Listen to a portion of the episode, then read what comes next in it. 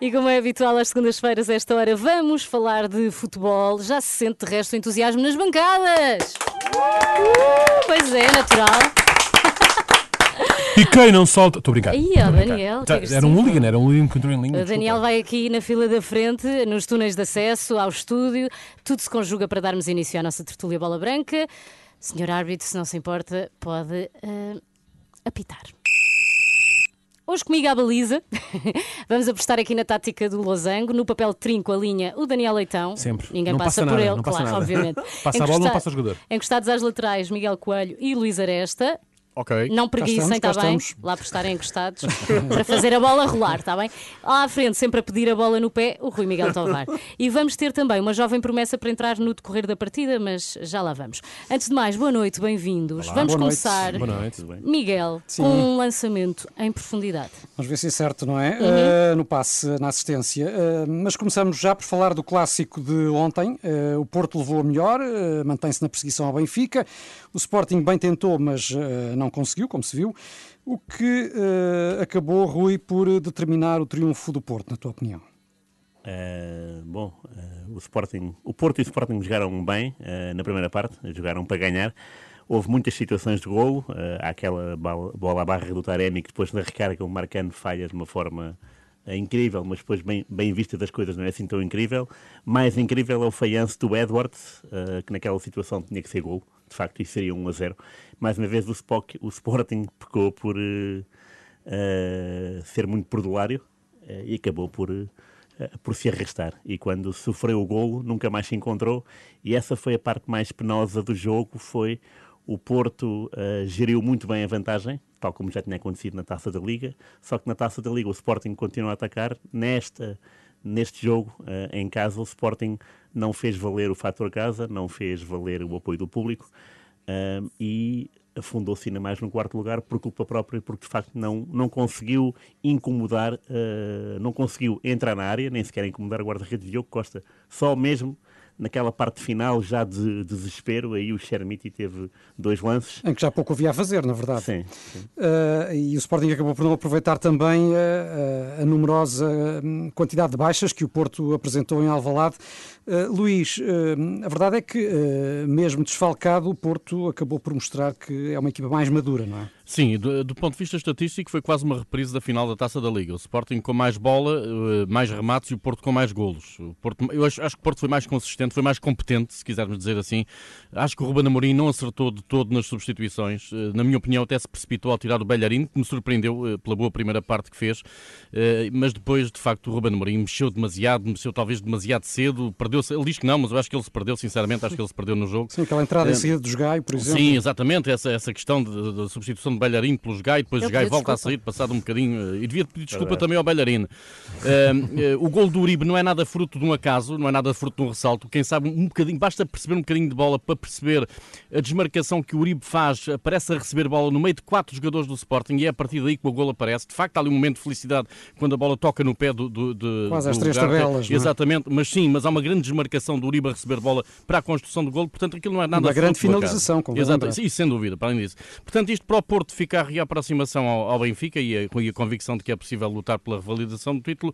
Para o Sporting, o que é que fica? A confirmação de que o título já era e de que tem em, em Chermiti um ativo com um potencial tremendo, eu acho. Se tiver espaço para jogar na Liga Europa, para já estar na chamada lista B da Liga Europa, mas eu acredito que vai aparecer na Liga Europa, vai aparecer a jogar e, portanto, o Sporting tem aqui um, um potencial enorme em Chermiti que vai valorizar seguramente nos próximos jogos. Mas hoje por hoje, oito pontos do terceiro lugar, eh, ocupado pelo Braga, passa a ser eh, este o objetivo do Sporting para o resto da temporada, Rui?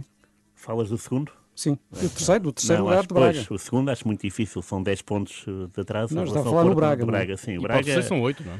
Pois, o Braga, quer dizer, é, é possível, claro, mas eh, o Braga tem uma cenoura, tem duas cenouras à frente, que é o Porto e o Benfica, e não tem dado descanso. Portanto, Duas tem- cenouras equipas.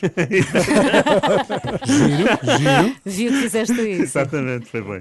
Uh, de facto, tem, tem, tem, esse, tem esse aliciante e quem tem esse aliciante joga sempre mais. E o Braga tem sido, neste momento, competente uh, na, no acompanhamento do ritmo, enquanto que o Sporting, uh, mais uma vez, não, não ganha dois jogos seguidos. uh, tem sido uma equipa. Pouco consistente. Sim, muito pouco. E então, não. Não acredito no segundo lugar, claro que não, isso não. Uh, acho que o jogo provou isso, acho que o jogo de ontem provou isso mesmo, que já está, não, portanto, não consegue o, o apuramento direto para a Liga dos Campeões, o que é uhum. é grave, porque isso significa começar a época mais tarde e ganhar dinheiro. E com menos milhões. É, exatamente. Portanto, perde, perde aqui duas, duas situações uhum. de vantagem. O Braga mantém a posição no campeonato, a dois pontos do Porto e a sete do Benfica, eh, e vem também de eliminar uh, o Benfica da Taça Portugal. Qual é que é o segredo deste Braga tão resiliente? É o Benfica, já se percebeu. Uh, também, também. Não, uh, vamos lá ver, o Braga, já aqui falámos disso, tem uma, o segredo está na consistência da equipa, no trabalho que vem da época passada, perdeu agora o Vitinha neste mercado de, de inverno, mas é um Braga que tem sido muito regular na, na, na manutenção do plantel e e, vai, vai temperando com a entrada de alguns jogadores da formação. Portanto, penso que o segredo passa por aí. Uh, o Braga ganhou, uh, ganhou esse jogo com o Benfica e voltou a mostrar que está bem neste, neste, neste jogo agora com o Marítimo. Uh, em todo o caso, acho que esse jogo com o Benfica foi muito marcado pela, pela expulsão do Bá. O Benfica estava a controlar o jogo até essa altura e mesmo depois de, da expulsão do defesa do Benfica, eu nunca se viu um Braga criar grandes problemas, grandes problemas ao Benfica. Eu acho que o, que o Benfica retira de positivo desse, desse jogo da taça em que foi eliminado é a boa resposta que a equipa deu quando, quando o Roger Schmidt optou por colocar o Benfica a jogar com três centrais. É uma experiência que pode ser útil em futuros jogos da Liga dos Campeões e até em alguns jogos em que eventualmente o Benfica volta a jogar com 10. Mas em todo o caso, sim, Braga, Braga muito bem e a dar provas de facto tem, tem motivos para acreditar que é possível, no mínimo, fechar o campeonato no terceiro lugar. Rui. Bom, eh, eu neste jogo acho que foi a primeira vez que vi o Roger Smith um bocado confuso. Há bocado falávamos eh, do Ruben Amorim e das suas substituições eh, no clássico. Neste jogo em Braga, parece-me que o Roger Smith cometeu algumas. tropeçou, é normal, não é? Mas dizes nas substituições? Sim, sim, substituições. Ehm, e, pronto, o Braga tirou, tirou proveito da expulsão para, para, para, equilibrar um jogo que o Benfica à partida já tinha desequilibrado e que podia voltar a desequilibrar, uhum. mas tal não foi possível e lá está, é como nós tínhamos dito há uma semana, as últimas três vezes que o Benfica tinha ido a Braga para a taça, tinha sido eliminado, nunca nos penaltis, foi agora, uhum. e vamos ter uma final eventualmente com um grande só, o que é uma boa notícia, uma, uma meia boa, boa uma notícia. uma boa e uma má notícia. Uh, Luís, aproveito também para, para fazer esta pergunta. Uh, foi um jogo que acabou com muitas críticas do Benfica à arbitragem. Uh, just, justificadas ou achas que. Não sei, eu não consigo. Eu não gosto muito de falar. Eu, eu não consigo tu não falas falar... de arbitragem. Não, é, que, é, que, não consigo falar. Sinceramente, custa-me falar de arbitragem porque os critérios são tão díspares. E ainda há pouco ouvíamos na bola branca o Manuel José eh, pedir que sejam sacadas responsabilidades aos videoárbitros, porque eu penso que passa sobretudo por aí. Há lances uh, muito semelhantes, para não dizer iguais, em uhum. jogos diferentes certo. e em que a interpretação é completamente dispara. E, portanto, eu acho que não vale a pena uh, nós tentarmos aqui discutir o que é que foi, o que é que... Eu, eu atenção uma coisa, eu acho que a expulsão do Bá em Braga é absolutamente indiscutível. Isso nem, nem o Benfica queixa-se de outras situações, podem ser sítios semelhantes, etc. Mas eu, não, eu, acho, eu acho que o Benfica não pode ir por aí quando, quando, quando perde o jogo tinha que resolver o problema eh, de outra maneira e, portanto, a expulsão do Bá é plenamente justificada. E aqui o que se coloca é, e, e insisto nesta ideia, dou razão ao Manuel José, há que olhar bem para o trabalho que os videoárbitros estão a fazer, porque eles, em muitas ocasiões, não estão a intervir quando deviam e intervêm quando não devem. O que é que explica, Rui, estes problemas uh, crónicos na arbitragem portuguesa, agora também uh, nos videoárbitros? Porque são homens a avaliar, homens uh, humanos. Sim, claro. Sim, Nos sim. outros países também. é verdade. O, o, o Eduardo Galeano, o escritor, é? Tinha um, tem uma famosa frase sobre arbitragem, ele adora futebol, uh, e diz que o árbitro, o árbitro é arbitrário. E a verdade é esta. Sim. A verdade é esta. Portanto, mas não, não os portugueses são mais arbitrários que os outros, não? Não, mas uh, nós temos mais tendência uh, no campo de futebol, uh, pelos vistos, para errar. Mas isso não há mal nenhum. O problema é que se levanta muita poeira. E a questão, hum. se, nós, se nós erramos como árbitros, também vamos errar como vídeo-árbitros. Uh, porque não há uma escola de formação para vídeo-árbitros. É mandar vir os é, dos é outros isto, países, então, não, é, se esse é, o problema. No, no direito, imagina, no direito, uh, normalmente vai-se buscar casos antigos, não é? Para julgar casos presentes. É Portanto, se, se, um tribunal anterior Aí, já. Nunca mais então, saías daqui. Lá está, isso é, que, é, isso é que é haver um, um critério que é justo para todos. Sim, eu percebo, eu percebo. Mas há uma coisa engraçada que, que li hoje uhum. uh, e que aconteceu na Inglaterra: uh, um árbitro uh, da Premier League, um vídeo-árbitro, uhum. meteu mal a linha e, e prejudicou o Brighton, acho eu, ou o Brentford, ou o Arsenal, já não me lembro. Uma equipa da e Liga Inglesa. está uma equipa inglesa e já está suspenso desses dois jogos. Portanto, Pois, há E vai ter- consequências. e vai há ter- consequências. E vai ter que tirar um curso novo sobre AutoCAD. Se calhar essa questão das consequências também seria importante Também, de avaliar. verdade, He verdade. went to the jar. Vamos às competições europeias, porque regressam esta semana. Quarta, o Bruges joga com o Benfica. Quinta, o Sporting com o Midtjylland. E eh, também o Braga com o Fiorentina, aqui para a Liga Europa. Há palpites, eh, Luís? Ou não gostas também de dar palpites? Não, aqui no caso do. Ah, neste caso, sim, isto não é, não é arbitragem. Vamos lá ver, o, o Clube Bruges eh, já esteve no melhor e no pior esta época. Vai ganhar ao Porto por 4-0, depois levou o troco completo em casa, onde perdeu por 4-0. Eh, nos últimos 10 jogos só ganhou ao, ao Varegem, que é nesta altura o antepenúltimo classificado da Liga Belga, e até foi fora de casa essa vitória. Eu acho que o Benfica a jogar 11 contra 11, contra 11 vai, vai inclinar a eliminatória a seu favor, já neste primeiro jogo em Bruges, onde eh, certamente não vão faltar imigrantes portugueses a apoiar a equipa. Neres está a subir de forma, embora seja, na minha opinião, aquele jogador, o chamado jogador aladino. Às vezes o gênio fica dentro da lâmpada e não se percebe muito bem onde é, onde é que ele anda. Eh, Ramos e Rafa Silva não me pareceram neste jogo da taça com o Braga estarem ainda no, no seu melhor, mas apesar destas, destas nuances, acredito que o Benfica é favorito já para este primeiro jogo.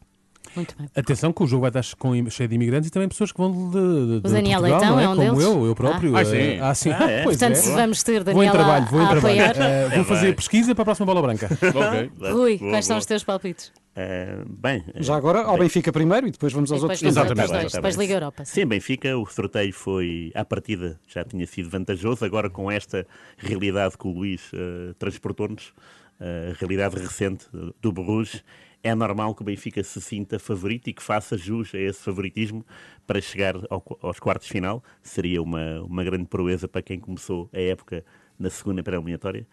Ahm, quanto à Liga Europa, é um jogo muito interessante em Braga. A Fiorentina é sempre um adversário de valor, ah, pela cor das camisolas, ah, pelo estilo da cidade de Florença, portanto vem tudo à cabeça. Tem uma bela equipa e o Braga ahm, é também uma equipa interessante, portanto vai ser muito curioso ver duas equipas que têm charme a jogar futebol, a ver como é que resolvem esta eliminatória. O Sporting Midtjylland, o Sporting é, é, é favorito, até porque o Midtjylland está parado, porque o campeonato dinamarquês está parado. Está gelado neste caso. está gelado. Eh, E o Sporting sequer está congelado desde ontem, mas é, mas é bom que, que de facto faça, faça, eh, faça controle alto de elite, porque eh, o Sporting, se quiser pensar na Liga dos Campeões direto, tem que pensar na Liga Europa. É, é a única porta eh, ganhar a Liga Europa. Eh, é verdade que não tem plantel para isso, mas às vezes há surpresas. Eh, e o sonho tem que comandar a vida de Ruben Amorim e, e dos outros. Os teus restantes palpites, Luís. É, O Sporting não tem plantel, pode não ter plantel para ganhar a Liga Europa, mas tem plantel para ganhar ao Midtjylland. Aliás, é o clube de origem do Diomandé, que, que o Sporting foi buscar neste mercado de inverno ao Mafra, defesa central. Eh, portanto, eu acho que o Sporting, sim, pode, pode no mínimo ultrapassar este play-off de acesso à, à eliminatória seguinte da Liga Europa, tal como o Braga tem boas hipóteses com a Fiorentina. Eu, eu, eu acho que a Fiorentina não é um papão nesta altura, é um adversário forte, mas está no 13º lugar da Série A italiana e, portanto, está a quase 30 pontos eh, do primeiro lugar e, portanto, há que ver aqui que esta, que esta Fiorentina, sendo uma boa equipa, não está, não está a atravessar eh, um, um bom momento. Aliás, nos últimos seis jogos perdeu quatro, só ganhou ao Torino em casa, empatou fora com o Lazio e, portanto, eu acho que à partida temos aqui, no mínimo, a possibilidade do Braga adiar a resolução da- da- do, do play-off da Liga Conferência para, para a segunda mão em, em Itália. Em Itália. Obrigada, Luís. E agora temos uma pergunta final. É verdade, É com, a nossa, com, a nossa, com a nossa revelação. É o nosso, é o nosso como é que chama o jogo do Sporting? O jovem, a jovem promessa? E o Charmiti. Charmiti. Chermiti, é o nosso Chermiti, é a Mariana. Mariana, Olá. Mariana Lopes, Olá, Mariana. força. É, muito bem, então tenho aqui a pergunta, que são quantas horas de futebol consome por semana o Rui Miguel Tavares? Quantas horas tem uma semana? Ah, isso foi agora. aí desenvolveu com uma pergunta, viste o profissionalismo? Com, Viste o é, com profissionalismo? essa é que apanhaste. Enquanto fazes a conta, ele pensa na resposta. Exato. Mas é, é é, pronto, adoro, adoro futebol e pesquisar eh, e adoro passar o, o meu tempo na, na hemeroteca eh, a ver os jornais. Prefiro, prefiro ver os jornais eh, do antigamente do que estar a ver um jogo do futebol da atualidade. É aquilo que me, que me anima. Eh, mas depois tenho que, tenho que ir para casa. Não é? Eh, E agora é a parte em que a casa. Mariana pergunta o que é a hemeroteca. Estava a tentar não Exato. chegar a esse ponto. Não, mas é muito interessante. Luís, já agora quantas horas por semana consomes? eh, Sem ser em trabalho? Não, É sempre em trabalho, não é? eu ia, eu ia facilitar a resposta, indicando pelo menos as seis de trabalho diário que na Renascença são entregues basicamente ao futebol. Mas para além disso, eh, há de facto eh, o resto do dia. Portanto, eu normalmente fa- faço este turno tarde-noite e quando chego a casa, normalmente dedico mais, eh, mais uma, duas horas eh, ao futebol. Não te chega ao trabalho. é? Nada, para além, para além que também Sempre. tenho, também tenho um miúdo que joga futebol, mais futebol em cima do futebol, mas nem que isto é sempre Ah. futebol, futebol. Então, quando futebol. ele for um jovem talento, também tens que nos avisar Vamos para lá ver. O Luís, aqui. o Luís, na verdade, mora num balneário. Ele não mora, tem uma casa, tem um balneário.